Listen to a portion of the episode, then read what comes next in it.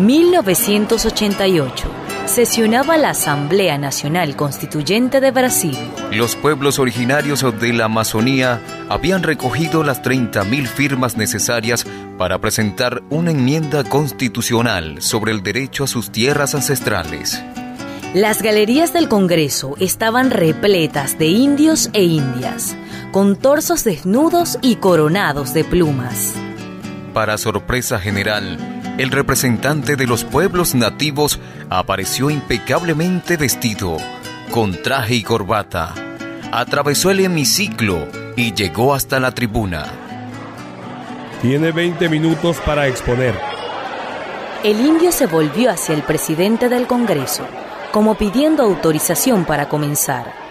Y entonces, en vez de hablar, tomó un bolso donde llevaba una caja de tintes y empezó a engalanarse la cara con los colores guerreros de su tribu.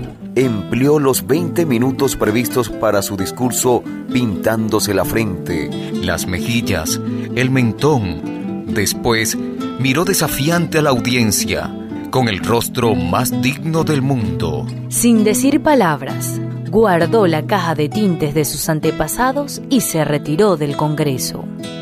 Peão olha pra terra entristecido por saber que aquilo tudo é do patrão. Ganaron la enmienda.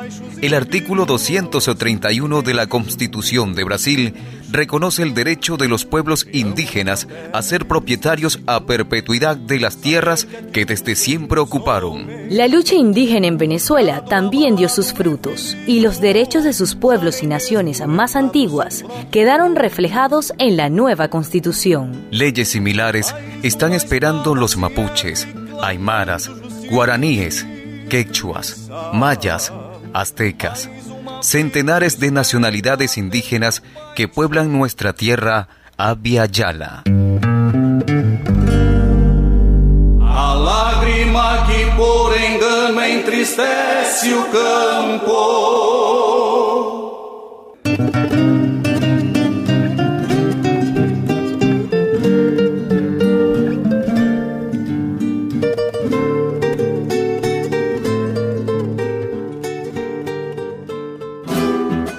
Una producción de radialistas apasionadas y apasionados.